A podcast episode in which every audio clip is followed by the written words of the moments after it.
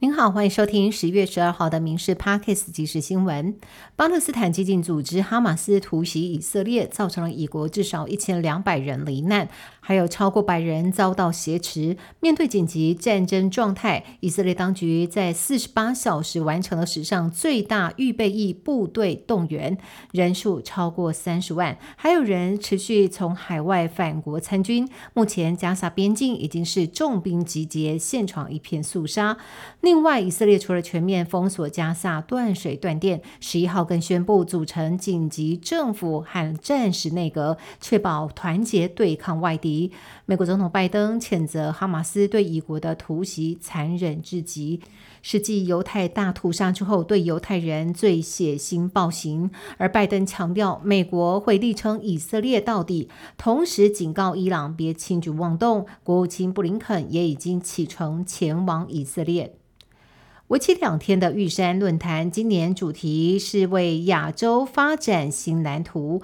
副总统赖清德今天特别出席圆桌对话，全程以英文致辞，强调台湾始终以良善的力量和周边国家共同推动新南向政策。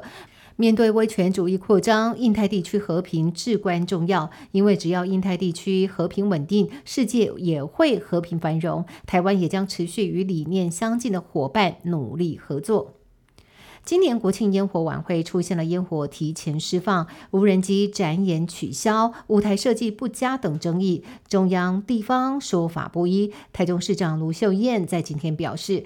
所有的错跟中央无关，市政府盖瓜承受。蓝绿议员也两天在台中市议会进行攻防，烟火提早二十分钟释放。民进党籍市议员施志昌在受访的时候指出，是向市政府举办跨年晚会，突然提早二十分钟开始倒数，台下的市民会理你吗？就是市府市府委外的厂商有问题。国民党籍市议员黄新惠则认为，台中市是承办单位，烟火释放地点由海线改为中央公园，基层公务人员疲于奔命，确实是有点缺憾。疫后观光大爆发，业者忙不过来，缺工更是让旅宿业营运量能上不去。尽管部分的大型饭店推出产学合作，也评估中高龄劳动力再就业的可能，但是旅宿缺工率高达百分之二十五到三十。观光署因此严拟开放旅宿业聘请外籍移工投入劳动市场。交通部长王国才表示，已经提供劳动部初步方案，预估最快是十一。月就能上路，赶上跨年春节旅游潮。只是也有专家担心，疫后旅宿价格居高不下，但业者却没有相对应的调薪，才导致人才流失。想要用开放廉价劳动力来解决问题，是治标不治本。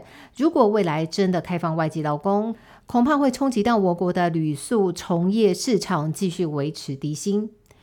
台湾代表队在杭州亚运夺下了十九面金牌，二十银、二十八铜。行政院长陈建仁今天在院会报告的时候，公开要求尽速发放国光奖金。教育部次长林腾蛟指出，亚运金牌将会获得三百万元，银牌一百五十万元，铜牌则是九十万元。